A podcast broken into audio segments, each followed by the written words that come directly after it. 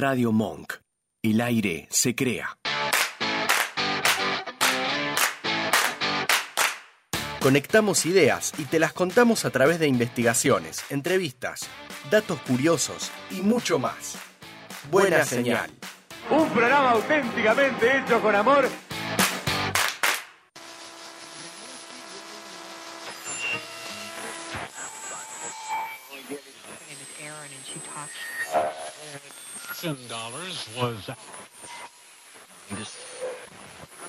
Quédate conectado. Tenemos buena señal.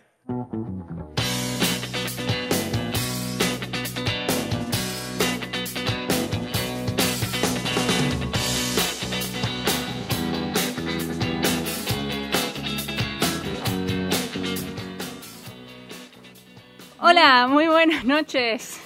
Muy buenas noches, buenas tardes, buenos días para los que nos están escuchando en otras partes del mundo o en Spotify en cualquier horario que nos pueden También, escuchar. también. Muy buenas noches, queridos oyentes de Buena Señal. Otro martes más. Otro Estamos martes acá más. En el programa hoy volvimos al vivo. Volvimos, ¿no? Volvimos. Sé les- que nos extrañaron, estamos de vuelta. Estamos de vuelta, nos tomamos el día de la primavera porque bueno, Y salimos, somos estudiantes. claro, entonces nos feste- teníamos que fuimos a, a festejar, entonces bueno, no pudimos, no, no pudimos venir. estar. Así que buenas noches, Gisela. Buenas ¿Cómo, noches. ¿Cómo estás en este 28 de septiembre? 28 de septiembre con casi uno de los días más fríos del año en la ciudad de Buenos Aires. Rarísimo. Bueno, ya sabemos por qué pasa todo esto, ¿no? Porque hace frío ahora. Y Tenemos un programa que pueden escuchar sobre la crisis climática. Exactamente. Eh, eso lo, lo buscan en Spotify y en nuestras redes sociales a través de arroba buena señal, Instagram y Twitter. Lo pueden eh, ir a, a buscar para ver en qué fecha eh, salió. Y bueno, empezamos con este programa. Antes, déjame saludar a todos los hinchas de River, porque hoy es el día del hincha de River. Así bueno, que, no, no, no lo salu- hiciste el saludo y yo no, no sé, no te dejé. bueno, Bueno, Eh, igual. esto esto, bien, esto es así, eh, democracia. Y voy a mandar un saludo a todos los que llevan esa banda roja en el alma. Y em, bueno, damos comienzo a un nuevo programa con un nuevo especial. Exactamente, y como bueno, siempre tenemos, ¿no? En el mes hay un especial que lo dedicamos a un programa especial a la música, y en este caso tenemos un especial de rock nacional. Así que bueno, vamos a estar haciendo. Hay mucho, ¿no? Hay, muchísimo, hay o sea, mucho, nos vamos a quedar cortos, pero bueno. Hicimos como un pantallazo general Sí, sí, sí. hacer, un poco desde los inicios, desde donde podemos ver que, que arrancó el rock nacional y, y bueno, y un poco de todas las bandas y los referentes que, que han pasado y han, y han, han hecho la historia. de- Exacto, han nutrido rock. la historia del rock argentino, porque vamos a hablar rock nacional, precisamente, y vamos a dedicar otro especial en algún momento al rock internacional. ¿Cómo no? Sí. Ya, Así ya que lo, ya lo estamos... Lo estamos craneando, sí, sí, sí. Eh, y obviamente que va a haber más especiales de música que van a tener el género rock porque, como decíamos, nos vamos a quedar cortas con una hora. Exactamente, obviamente, aparte para muchos aquellos, más allá de que no seas por ahí muy fan de alguna banda, generalmente si nombras alguno de los referentes los conoces, conoces algún tema, Exacto. te vas. es como parte ya también de la historia, de la cultura Exacto. popular, eh, el rock también. Y ¿no? ahora justamente estamos escuchando un himno de rock argentino, que es la balsa. La balsa, la balsa que ya vamos ahí Vamos a ir a hablar de eso. el- dar el detalle. Exacto. Pero bueno, eh, estamos acá en Radio Monk. Del otro lado tenemos a, um, Georgie. nuestra- a Georgie, nuestra operadora, eh, que ahora la vamos a volver a nombrar porque se nos fue. Así que no nos va a escuchar, no va a poder saludarnos al aire. Ahora Así vamos, que, vamos a, a sí, retomar el saludo. La vamos a retomar. Por favor, los, vib- los celulares en vibrador, en vibrador no, silencio, en en silencio, silencio. como en el teatro, por favor. Acá volvió Georgie, así que y la saludamos. Está del otro lado Georgie en la operación saluda, técnico. saluda muy contenta. Sí, Dice sí, que sí, nos extrañó el martes pasado. Yo estoy traduzco todo lo porque ella no con tiene ella con micrófono. señas, no entonces les te voy traduciendo todo lo que ella dice, que nos quiere mucho. Bueno, Claro. basta, Georgie, basta. Ba- Basta de, ha- de hablar y decir cosas lindas porque nos ponemos Mirá, coloradas. no, no, por favor, mira. y bueno, esto es Radio Monk y esto es buena sí. señal. Y arrancamos también con nuestro especial, rock nacional. Y bueno, empezamos con la historia, con la historia del rock. Eh, y nosotros vamos a ir partiéndolo un poco como en décadas, ¿no? Como para Como en periodos, ¿no? En Como periodos, que- claro. Y ahí vamos a ir difícil. nombrando to- todas las bandas y vamos a hacer algunas menciones, menciones especiales. Menciones en especiales. Sí, sí, sí. Y después, bueno, alguno que nombremos varias veces, lo vamos a estar llamando a ver si nos atiende. En Claro, por ahí si nombramos, no sé, ahí, por ahí decimos Charlie, Charlie, Charlie y, lo llama Georgie, comunicación en directo. Con Charlie bueno, García. ¡Ey, ojo! no sé, no se vayan, puede No, pasar. mira, yo no lo daría por sentado que no ocurriría. Así que arrancamos nomás. Basta de preámbulos y Vamos, vamos. empecemos. Bueno, el primer periodo que tomamos es desde el de, que empieza la década del 50, en 1950, que obviamente lo que empieza a pasar acá es algo también que venía pasando a nivel internacional, ¿no? Con, con muchas bandas que se empezaron a escuchar en, en, en Argentina, que era como esta, una explosión musical que se iba expandiendo, ¿no? Por el, por el mundo entero, digamos así. Y mm, estaba, en realidad el, panorama por ahí de Argentina musical estaba más dedicado, como más encarado a lo más tradicional, por ahí a la música un poco más, también a más del sentido eh, tradicional folclórica, el tango, no estamos hablando recién de los años 50, por ahí algo que venía internacional, pero más o menos se nutría, digamos, la, la cultura musical de, de, de, esa, de esos sonidos, Exacto. sobre todo, ¿no? Sí, algo más relacionado a los cantantes románticos, a los boleros, y van po- por, esas influencias justamente de quiénes. Influencias de Elvis Presley, Bill Haley, de Comments y entre otros, ¿no? Que despertó a los artistas argentinos Claro, ganar. ya ahí ya estamos hablando de influencias más en rock, no, Claro, no claro, claro. melódicas, ¿no? Eso ya es lo que empieza a, a decantar lo que sería Obviamente después. ya en esa en esas décadas ya Elvis Presley ya era como una un suceso ya mundial, traspasaba las, las, Las fronteras, fronteras. de los Estados Unidos y bueno, todo eso empezaba a llegar a, a la Argentina y tenemos acá un dato que es que la, eh, la primera canción de rock argentino se grabó en 1956. Exactamente. Sí, y eh, ahora lo vamos a escuchar, que es Rock con leche. Exactamente. Eh, es el el primer rock argentino en castellano compuesto por músicos argentinos. Formaba eh, este, este programa, este programa, esta canción, Rock con Leche, formaba parte de un exitoso programa radial que había en ese momento, estamos hablando 1956, que se llamaba La Revista Dislocada, eh, cuyo conductor era Delfor Di, Cas- Di Casolo, ay, qué difícil, que compuso y cantó este, este primer eh, eh, rock. Eh, el tema fue publicado en partitura en febrero de 1956 y su disco salió en mayo del mismo año y fue registrado en Sadaic bajo el género rock and roll. Y ahí lo escuchamos un poquito. Es un ritmo para dos que no es fox ni boogie, es rock, rock, rock, rock con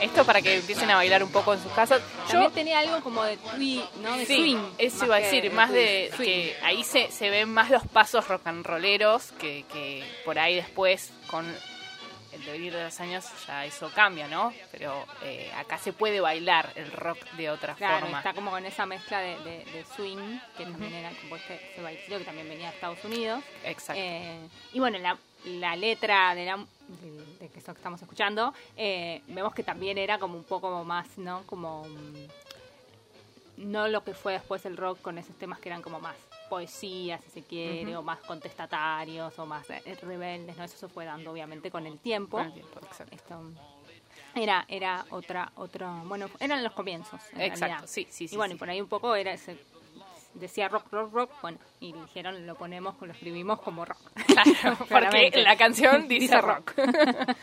Yo voy a dar una recomendación mientras eh, seguimos hablando. Para aquellos que nos están escuchando en vivo, váyanse abriendo algo para tomar, algo para picar, porque los temas que vienen después son muy para estar sentados, en un, tirados en un sillón y disfrutarlos tomando algo. Esa es mi recomendación del día de hoy. Bueno, como decíamos, seguimos un poquito más acá. En 1956, que decíamos que se, mm, se registró este primer, eh, esta primera canción de, de rock. Eh, después de ese año empezaron varios autores argentinos a bueno, también a registrar algunas canciones bajo este género. Para nombrar algunos, Luis Aguilé, grabó La, la Balanza 1960. Eh, los Cinco Latinos también grabaron algo denominado bajo el género, género rock and roll. Y también tenemos a alguien que vamos a, a nombrar en esta época también, ya más para el lado de los 60, Ujú. que es eh, Sandro y los de, los de Fuego, que grabaron muchos temas propios, porque también lo que pasaba que en esa época se hacían muchos covers de, Claro, de temas eh, que venían de Sí, las traducciones en español también. claro, y era lo que más por ahí se... se Se utilizaba exactamente. la traducción del letras en inglés al español y de esa forma se registraban y también eso era, eh, eh, de esa forma también se registraban y, y se cobraba. Porque eso, eso era también un detalle a, mencionar. Bueno, ya que lo nombramos, Sandro, Sandro y los de Fuego, obviamente, ¿quién no conoce a Sandro? ¿No? Y era en sus en el- cuando salió, se originó, era como el Elvis Presley argentino, ¿no? Exacto, sí, sí, sí. imitaba mucho de los movimientos que tenía Elvis Presley, la, la ropa. Y bueno, fue también un suceso, más allá de que empezó con los de fuego, después, bueno, hizo su, Su obviamente carrera su carrera solista. solista, exactamente. Entonces, ¿querés dar algún Eh, y bueno, justamente eh, Roberto Sánchez, porque Sandro es su nombre artístico, eh, venían con este fenómeno eh, simultáneamente de eh, el fenómeno comercial de la nueva ola y Club de Clan, porque eso eran también eh, en ese En momento, claro, también lo que, los lo que jóvenes estaba ahí en- en- de moda. Claro, exacto. Los jóvenes estaban eh, empezando desde, como decíamos, con las traducciones de, de los temas en inglés, cantaban mucho en español esos temas y Que después podíamos hacer un especial del Club de Clan. Digo, Eh, sí. fue como un sí, semillero sí, de después de muchos artistas que, bueno, obviamente que siguen muchos en vigencia, otros no. Bueno, uno de ellos, Palito Ortega. claro, no podemos, Eh, no, podemos no mencionarlo eran, diciendo... eran un furor en realidad, Sí, porque bueno, sí, sí, sí, sí. hacían canciones, más allá de que no eran muchos ligadas al rock, eran por ahí más románticas o estas que hablábamos. más pop por ahí. Claro, eh, pero eran también un, un furor en, ese momento. Sí, sí, sí, fue un suceso. Y bueno, justamente lo que viene después de, eh, de, este suceso comercial es despegarse un poco, ¿no? De, de esto que era eh, el Club de Clan o, la nueva ola. Y eh, obviamente el grupo, eh, estábamos hablando de Sandro y los del Fuego, se completaba también con Héctor Centurión en bajo, Armando Cacho Quiroga en batería, Miguel Lito Vázquez en guitarra rítmica y Carlos Ojeda piano y percusión. Luego formarían parte eh, Enrique Irogoitia, Irigoitia. exacto, eh, guitarra rítmica y Juan José Sandri en guitarra. O, eh, bueno, un año después cambiaría el nombre por Los del Fuego directamente. Y eh, para algunos historiadores, la primera banda argentina que reunía todas las características clásicas del rock and roll. ¿no? Esto sería como el- la primera banda denominada rock and Para roll. algunos, Para ¿no? algunos. Para algunos, ¿no? Por supuesto, Obvio. por supuesto. Y como decíamos, en esta época, en este contexto, con también los inicios de otras bandas en el resto del mundo que iban eh, llegando a la Argentina. Y eh, bueno, la mayoría de los eran covers, como decíamos, en español de los hits rockeros de Estados Unidos y Gran Bretaña. Y al estilo de las bandas mexicanas de entonces, que también incluyeron temas de rock propio, lo cual era común que los grupos de la eh, muy común en los grupos de la época, ¿no? Hacer es- ese como esa combinación, ¿no? ¿Tenemos de algo propio. de, de los de fuego para escuchar? ¿O- Eh, Vos sabés que eh, vamos a preguntarle a, a Georgie si tenemos algo. No. Eh, no, no, no tenemos en estos momentos, pero ya vamos a escuchar un poco más de, los inicios. Y eh, vamos a seguir con ya, eh, bueno, los temas más, los, los más conocidos, ¿no? Eh, como Peggy Peggy, No puedo esperarte más nena, Pintados por Dios, El Trovador, Confíate a mí, Solo y sin ti, Muchacha, La cara triste, Johnny y Bueno, mucho- un montón muchos más. más. Muchos más. un montón más. Que eh, muchos eran compuestos por Sandro. Y bueno, eh, varios de estos temas no fueron grabados por Los del Fuego, sino por Black Combo, que eh, sería eh, luego lo que, lo que fue derivando. Y em, después ya pasamos a otro periodo. Pasamos a otro periodo, pero vamos a escuchar a... Vamos a escuchar, sí, vamos a ir a escuchar ahora un tema eh, para dar inicio al siguiente periodo, que es el tema de Almendra, tema de Potot. para saber cómo es la soledad. Tratas de ver que a tu lado no está,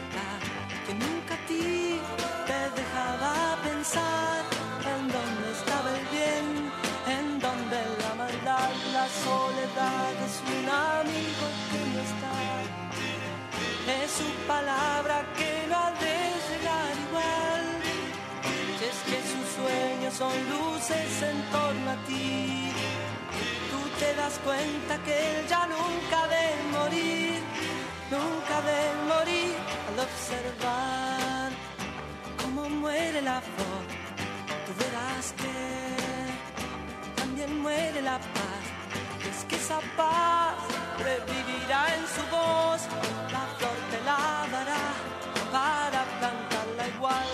soledad es un amigo que no está. Es su palabra que no ha de llegar igual. Si es que sus sueños son luces en torno a ti tú te das cuenta que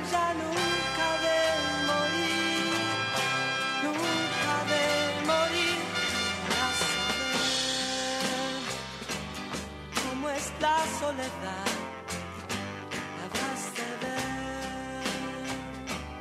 Que un amigo no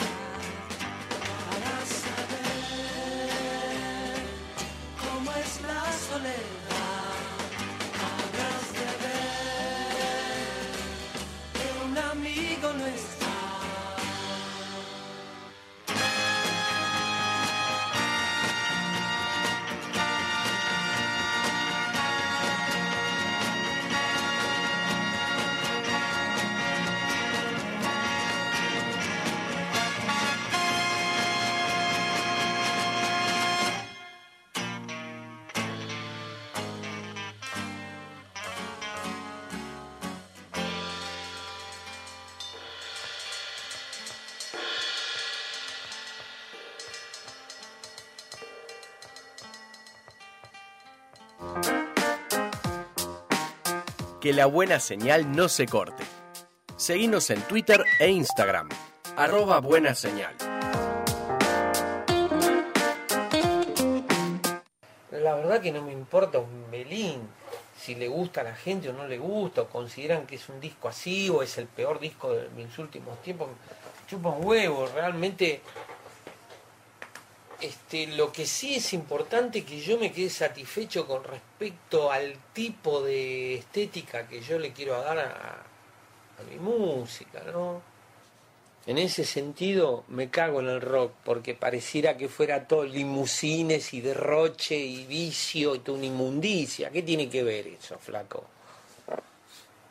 Sentís que se desvirtuó todo lo que es el sentido del rock. No, bueno, en el punto en donde, en donde el rock no representa nada más que una fachada para los, los- oportunistas, sí. Si no sabemos cómo llevar adelante, ¿entendés? Algunos cambios, el rock realmente como la literatura o como cualquier otra cosa no nos sirve para un pomo, hermano. Anda a hacerte psicoanalizar, más vale. ¿No es cierto? Pero no es tampoco una toma de, de decisión, simplemente una conciencia que va tomando las decisiones acertadas para, para el objetivo, que es ampliar el horizonte, abrir las perspectivas, ¿Entendés? Este, los ojos bien abiertos mirando todo el universo y todo lo que nos rodea, no simplemente un tipo fumándose un porro y tocando can, can, can, can, can, can, can, can, can, can, can, can, can. Medio como que no, no entra dentro de mi juego de posibilidades. Para mí eh, lo completo, para mí, eh, lo completo está en lo diverso, no en lo monocorde o lo siempre lo mismo. No, y que la música sea abarcativa, que pues se mezclen géneros, que no se defina el género en el que está realizado. Un disco como a 18 minutos del sol, en ese disco hay cosas que no pueden entrar en ningún lado, gracias a esa visión, no a mi, mi trabajo, a esa visión, que es proveniente de grandes maestros. Eso es lo bueno, que, que vos puedas este, transmitir eso a su vez y que otro lo tome y que se le abra el bocho y componga todo tipo de música sin temor.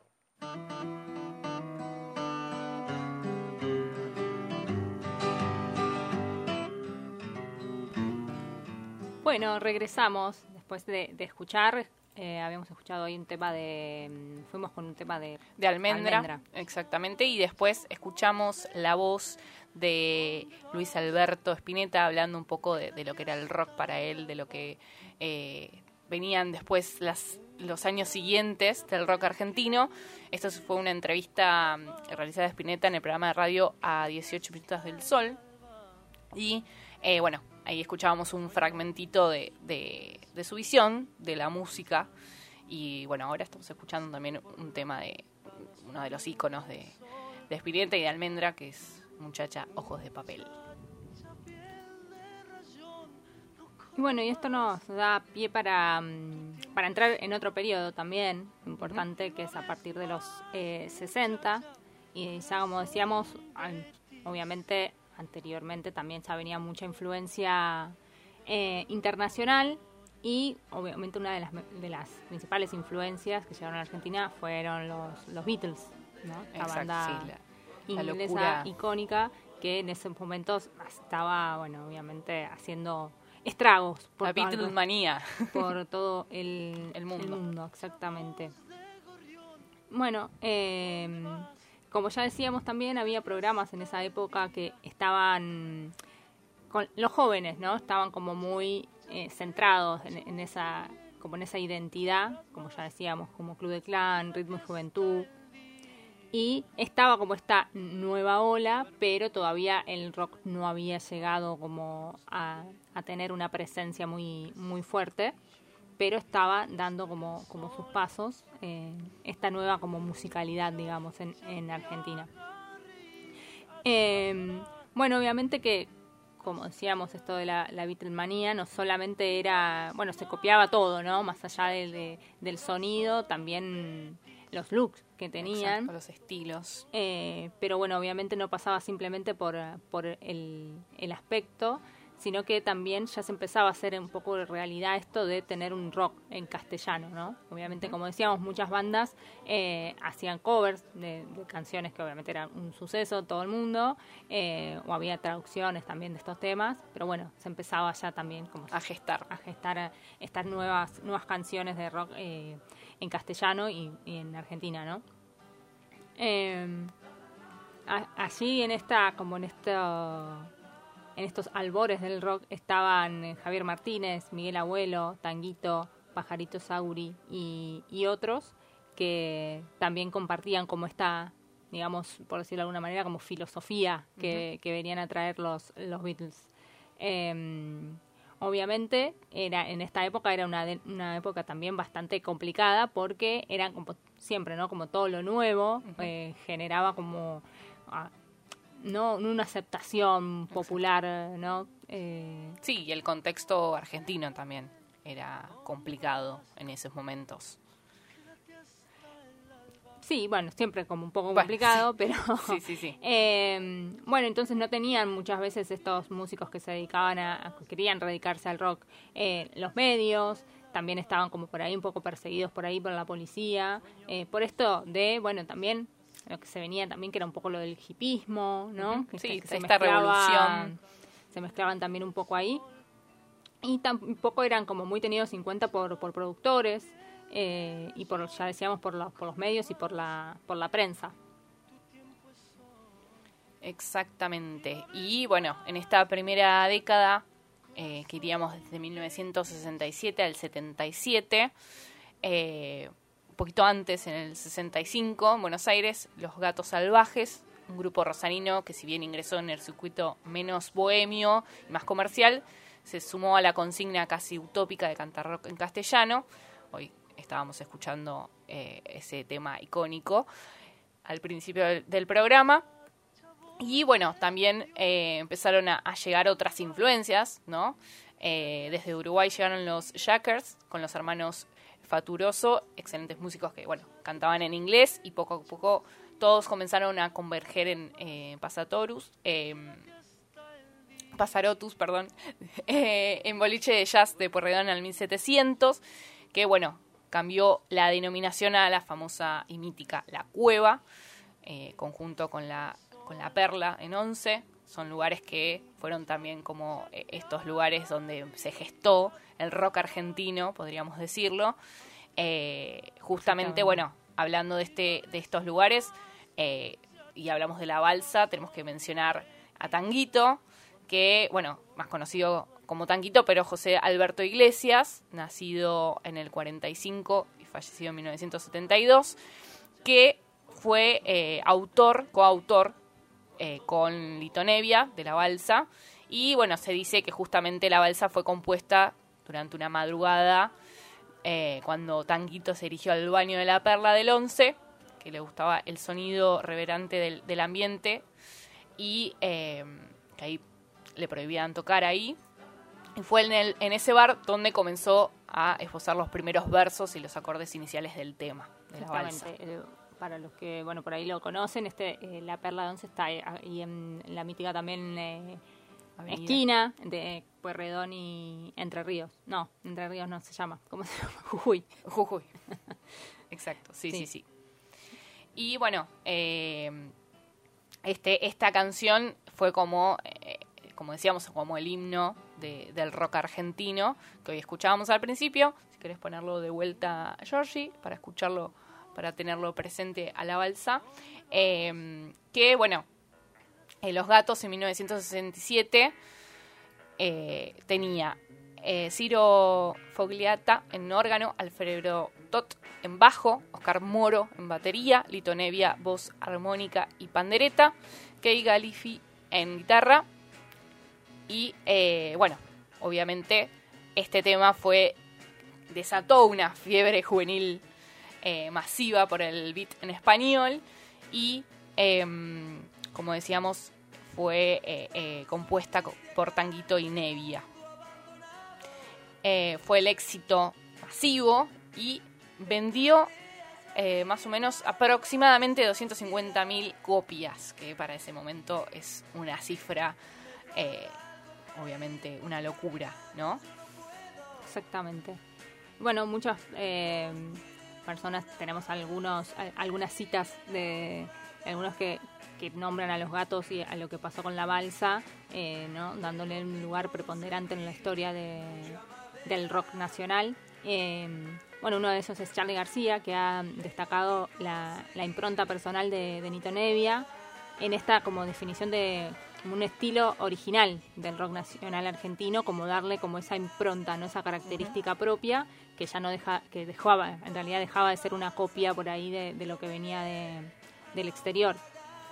Y diciendo como textual que sin Nevia no hubiera existido Javier Martínez, ni Spinetta, ni yo. No, o sea, él, ¿no? Esta es una frase de, Charlie García. Em, bueno, y seguimos, seguimos adelante. Y bueno, el rock argentino eh, tenía su primer éxi- éxito masivo y entonces el movimiento cobró fuerza, ¿no? Este fue el puntapié y empezaron a ver eh, los comenzaron a ver los festivales, los productores prestaron mayor atención al fenómeno.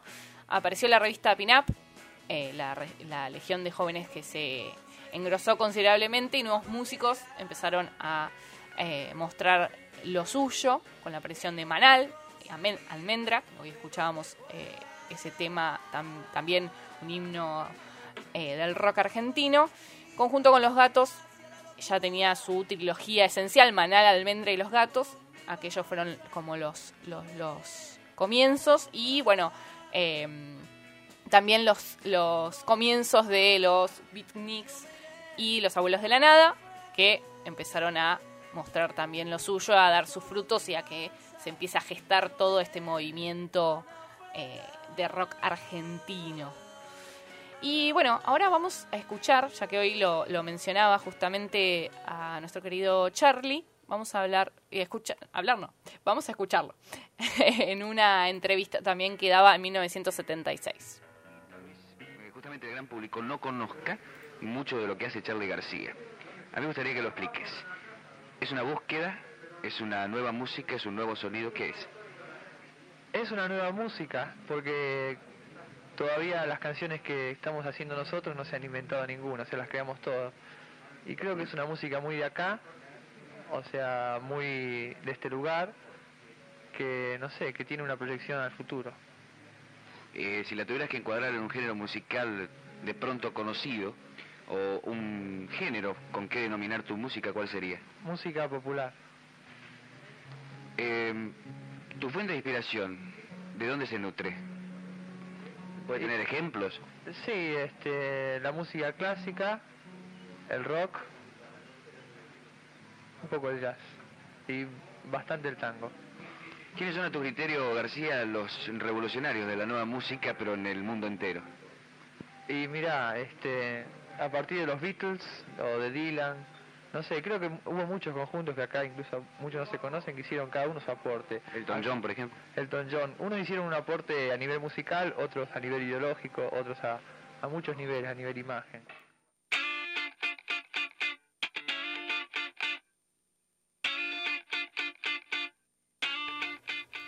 Y bueno, ahí lo escuchábamos en sus comienzos, un Charlie eh, muy juvenil, tenía Muy joven, 23 o 24, 24 años. años, sí, en esta entrevista, dando sus primeros pasos en el rock argentino. ¿no?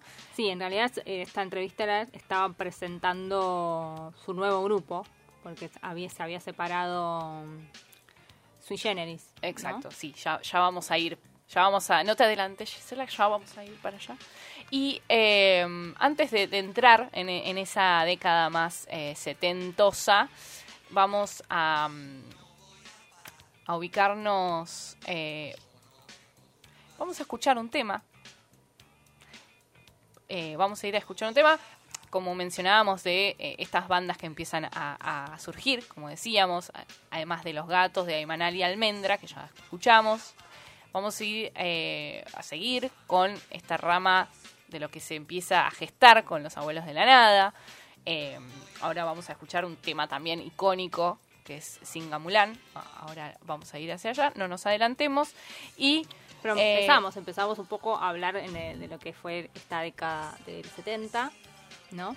Que eh, cuando llegan los 70 eh, ya estaba obviamente el, rock nacional ya estaba en pleno desarrollo como ya venimos viendo.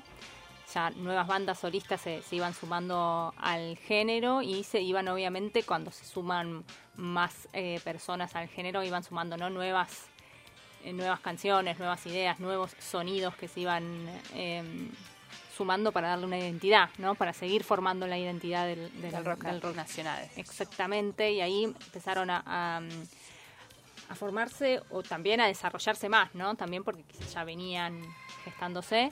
Eh, Box Days, Arco Iris, Pedro y Pablo, La Barra de Chocolate, Papos Blues, l- La pesada del pesada rock and roll. Exactamente. Bueno, entre algunos, ¿no? Nombrando algunos.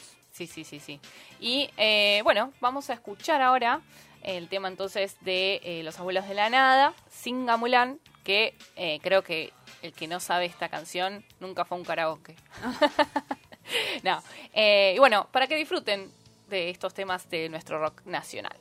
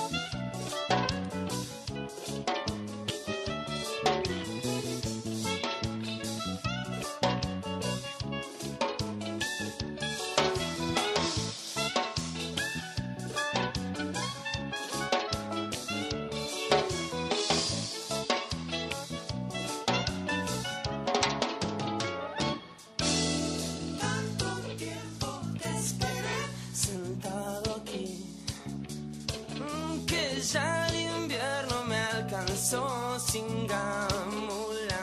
Será por eso que hoy estamos aquí.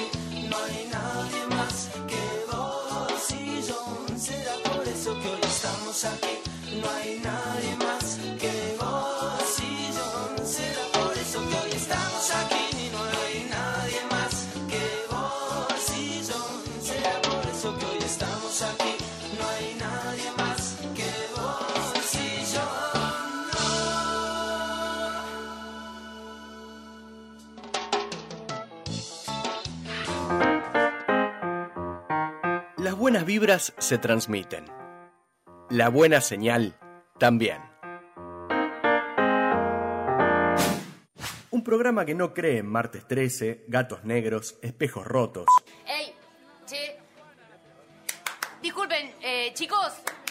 Bajen la música. Bajen la música. ¿Hay alguno de Sagitario acá? Acá hay buena señal. Yo te dije ya, esto no es la barra brava de Mantecol. Yo también lo tengo dicho en prensa. Los Abuelos de la Nada es un grupo que te pone alitas inmediatamente o te prepara para tirarte un piso 19. Los Abuelos de la Nada es una entidad muy seria que tiene muchos años de rock y sobre todo no un rock puertas adentro como que se ha conocido en este país. No quiero criticar a los muchachos que, que hacen rock en este país. En realidad no me junto con ninguno. El rock es otros países, el rock es diferentes categorías de temperatura, de climas sociales, de viáticos, de tren, de avión, de alpargata. El avión, el, el- el rock es, digamos, toda una mudita de eh, realidades muy grande que el rockero lleva en el corazón y que explota. Y esto hace que eh, yo personalmente no me banque mucho a la gente medio pelo, a la gente tristecita, a la gente ñoño, sea uno de los punteros en esto. Chocolate Fuego es otro de los punteros en esto también, yo sé que es un tipo imbancable, gente, casi siempre me junté con gente imbancable, caso Cachorro López, que es un tipo muy, muy, muy formal, muy alemán, es un verdadero tecnócrata el tipo, pero ya cumplió su ciclo en esta banda. Es decir, a mí me sirven las cosas temporariamente, en la medida que la banda no progrese, no evolucione y continúe por andar a niveles parecidos. Por eso mismo, la respuesta de que si vamos a cambiar este disco, este disco, este, este que viene va a ser completamente diferente a todos los discos de los abuelos de la nada. No va a ser ni el mejor ni el peor. Va a ser otros cuentos, otro tipo de letra, otro tipo de encuadre social sobre la temática, otro show, otros músicos más lindos, más finos y más fuertes que los fisurados, que se fueron.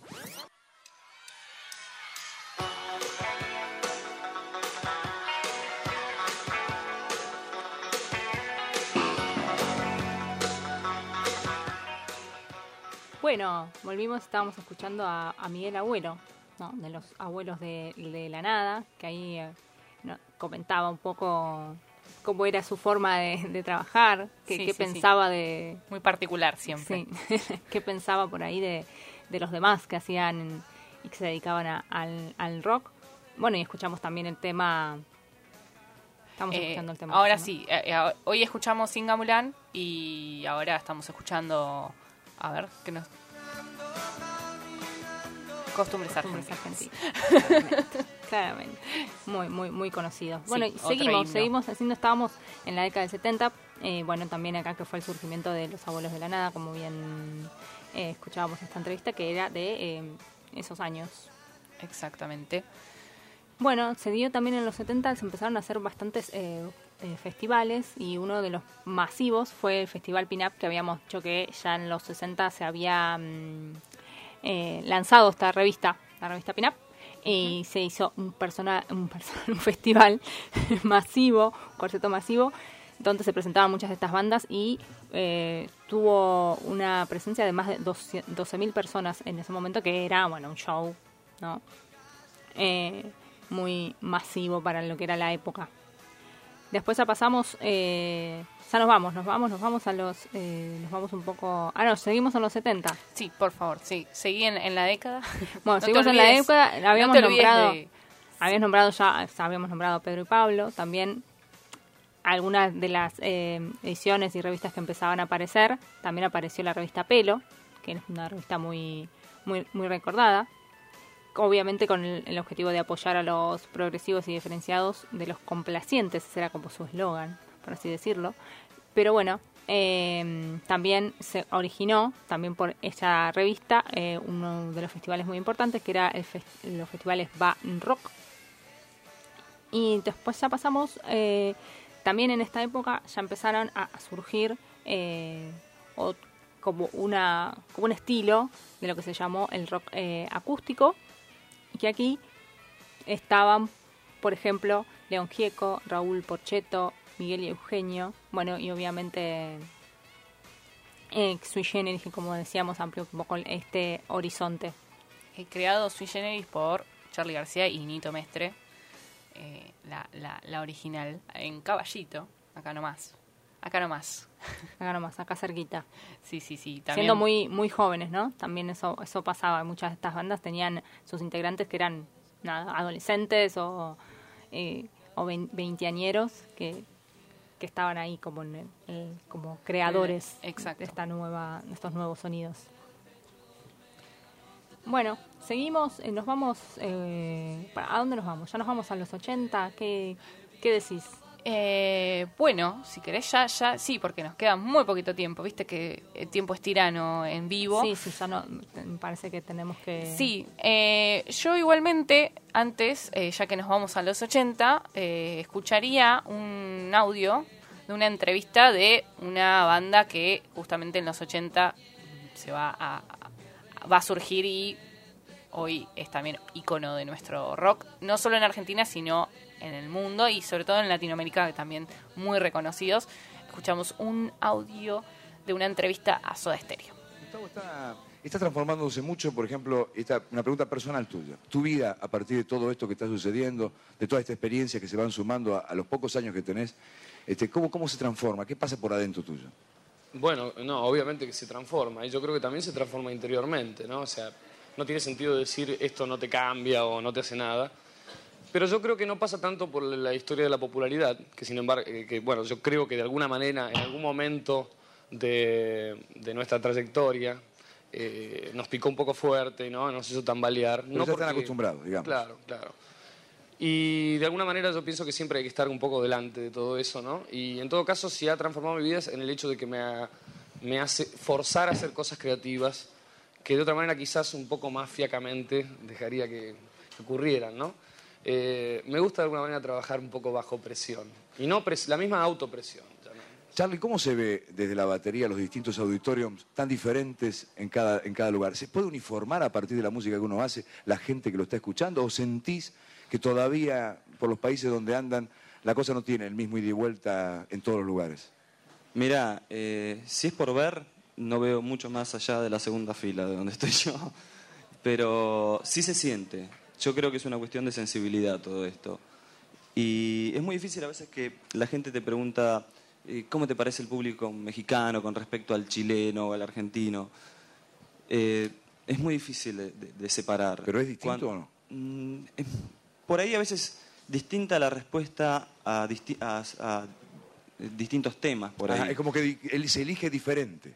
Claro, pero en sí cuando un recital está bien, cuando hay un ida y vuelta de lo que vos hablabas hoy, y cuando vos sentís vibrar a la gente, ya sean eh, 5.000, 10.000 o 3.000, cuando existe eso es, es maravilloso. Y Zeta. existe en Argentina y en México, ¿no? Se supone, Zeta, que el rock nacional está en una tarea de conquista. Hay conquistas y conquistas. ¿Cuáles serán las armas eh, de esta punta que está haciendo Soda Stereo, Mateos, y podría seguir nombrando unos cuantos más, ¿no? Este, ¿cuál- ¿Cuáles son esas armas que se supone que están dando más resultado que antes? ¿Es que nunca antes nos habíamos llevado y es ahora el momento? ¿Es que no había este tipo de calidad musical? ¿Qué, qué crees vos? Yo creo que, bueno, el rock ar- argentino, el rock nacional tuvo, tuvo muchos momentos, ¿no? Muchos puntos fuertes en donde podría haber hecho cosas afuera y no se hicieron quizás porque por cobardía o porque no, pues no se habrán dado cuenta porque realmente no se le habrá dado la importancia. Yo creo O que porque época- todavía, estoy- me estoy reflexionando, ¿no? Eh, eh, pensarían, uy, estos cuatro locos que andan por ahí. Claro, es tal cual. Se acaba aquí, aquí hubo momentos muy fuertes, fue el pico cuando, cuando el concierto de Adiós Sui Generis, por ejemplo. Yo creo que fue uno de los momentos fuertes del, del rock nacional.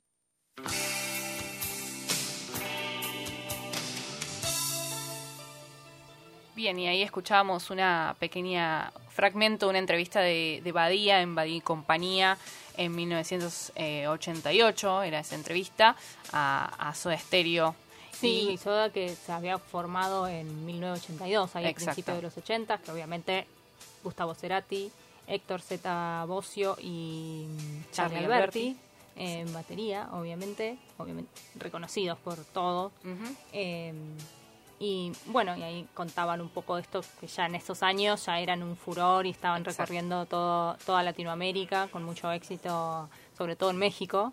Eh, así que bueno, ahí contaban sus, sus vivencias y, y cómo, cómo, nada, cómo estaban viviendo ese momento Ese de un momento, furor sí. tremendo. Bueno, y ellos hacen mención igual, eh, eh, ahí en entrevista justo a, a Sui Generis, y bueno, en el 76 que se da la separación, eh, también surgen de, de esa separación las bandas eh, de Charlie Nito y, y, David, y David Lebón con Los Desconocidos de Siempre, La Máquina de Hacer Pájaros y eh, Polífero- em, Polífemo, que nunca me sale, em, que son también, eh, eh, obviamente, que tienen letras y, y- y tienen todo, todo el bagaje de- del rock argentino más eh, reconocido, ¿no? Sí, sobre todo por ahí por las letras, por esto de la, de la poesía. ¿no? Exacto. Y en el contexto en que se da, como decían, en el 76, en plena dictadura, eh, también tiene su, su otro peso. valor, ¿no? y otro, Sí, exacto, totalmente. exactamente. Y bueno, ya pasamos, ya pasamos a, a los 80, volviendo con Soda y con estos, eh, este periodo de los 80, 89, que eh, por un lado los eh, 80 se marcarían por la despedida de Papo Blues, que hoy mencionamos, eh, que se presentaría en Sociedad Riff. Por otro lado, formaban bandas como Dulces 16 y Virus, otra Virus, otra banda eh, icónica. Y em, ya para, para ir bajando más eh, y, y yendo al 82, que también marcado por la guerra de Malvinas en Argentina, más contexto en, en el país, tenemos a Juan Carlos Baglietto. Sí, que eso es lo que da como también un resurgimiento, ¿no? Por lo que estaba pasando, más que nada a nivel histórico, con esto, con lo que pasó en la guerra de, Malvinas, que se censuró la música en inglés y por eso mucho, muchas bandas del rock nacional salieron a flote en ese momento y, y tuvieron mucha popularidad. Sí, porque hubo como eh, justamente con la dictadura mucha migración de los músicos a- afuera y eso hizo también que bajara eh, como la, la popularidad en eh, lo que sería el rock y con justamente con el surgimiento en el 82 de esta eh, llegada de los músicos rosarinos como Fito Páez, Baglietto, Garré, Rubén Goldín, eh, también hicieron como eh, el boom de vuelta del rock argentino. Claro, en las radios o en la tele no se podía pasar música en inglés, entonces eso posibilitó que había ese espacio para que también se pasara música eh, nacional, digamos. Exacto. Y eh, también en el, 80 en el 83 resurgió el, el rock duro, ¿no? Con Papo y, y Riff. Eso también hace eh, poco, se hacen un poco más fuertes. Eh, ten- habíamos mencionado a Virus, los Twist, bueno, los abuelos, que después eh, se, se, se van a, a devenir otras bandas con la formación de Andrés Calamaro y los Rodríguez, eso ya en, en otro contexto. Y eh, también el surgimiento de Patricio Rey y sus redonditos de ricota, que Oh, bueno, banda también justamente eh, icónica, ¿no? icónica. Y bueno, y haciendo mención a, eh, a lo que hablábamos de estos músicos rosarinos que llegaban en los ochenta y pico, vamos a escuchar una entrevista también a Fito Páez hablando del rock. Y no explicarle nada a nadie, no hay nada que explicar. Y el 7 de agosto del 76, Charlie se presenta con la máquina de hacer pájaros en el Teatro Estengo.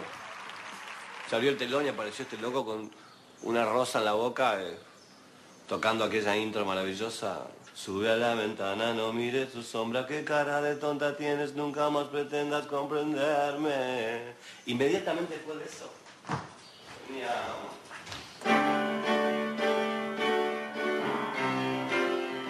Me impactó mucho ver un tipo que estaba haciendo lo que yo estaba haciendo en mi casa también, pero bueno, con esa música, ¿no?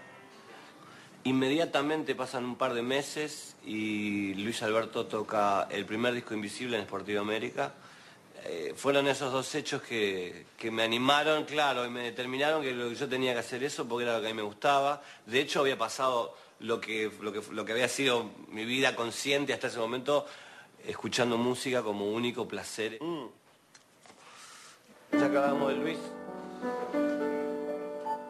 Ahí hay una sonoridad, hay una musicalidad, hay unas formas abstractas de utilizar las palabras dentro de la melodía que también podría ser eh, el vino en tibia, sueños al jadear de su boca de verdadera dulzor, eh, y entre los libros la buena memoria se queda oyendo como un ciego frente al mar.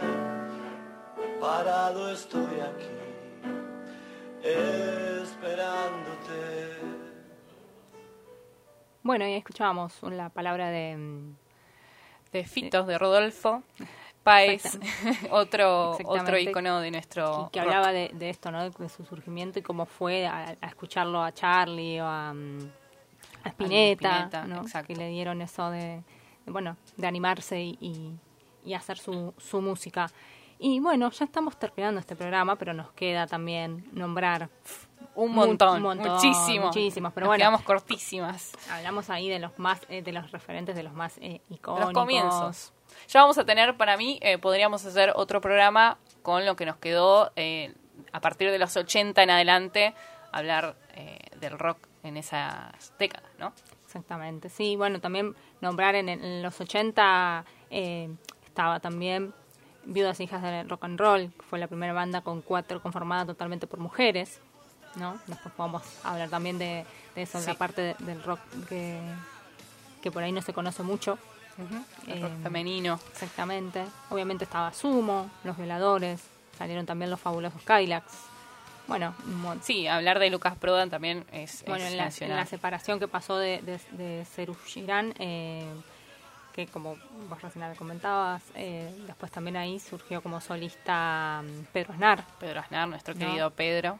Un gran referente de- del rock y que también, bueno, después fue evolucionando y haciendo también otras... otras Otros géneros. Sí, como, bueno, sumando, digamos, Sí, sí, a, a sí, lo que hacía el rock también eh, fue por, por, otros, por otros lados. Sí, sus Y- letras también marcaron a muchos artistas y que han hecho muchos muchas bandas que hemos Y mencionado. en los 90 también fue bastante eh, prolífero en relación al nacimiento de bandas. los, eh, bueno, finales de los 90 ahí estaban también los Enanitos Verdes, eh, después también los Ratones Paranoicos, Divididos y las Pelotas, que fue cuando se, bueno, se, Fallece se Luca dividió. Sumo, eh, eh, quedaron Divididos y las Pelotas, que también, bueno, y Los Rodríguez, La Portuaria, y así podríamos estar después, ya también entrado en los 90, Ataque 77, Los Piojos, La Renga, Viejas Locas, Babasónicos, y así podríamos seguir. Pero bueno. Toda, toda la, la noche y ya los chicos del próximo programa van a encontrarnos que seguimos mencionando Sí, sí, músicos argentinos.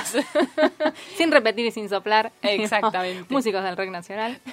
sí, sí, y podríamos seguir, ¿eh? Podríamos bueno, seguir, pero bueno, eh, hicimos un pantallazo general y después vamos a seguramente hacer alguno especial de algunos de estos referentes porque obviamente da, da para hacer un programa Sí. completo con, con, con con cada artista. Exactamente. Sí, sí, sí. Y bueno, eh, nos vamos a ir escuchando por último un- una entrevista, una última entrevista al Indio Solari. Y eh, antes, eh, perdón, después de eso, justamente, de, de escuchar re- esta entrevista, vamos a despedirnos con un temazo para mí eh, de Cerati y Spinetta con Bajan. Y nos vamos a despedir. Hasta el próximo. Hasta el próximo martes a las 21 horas por Radio Monk.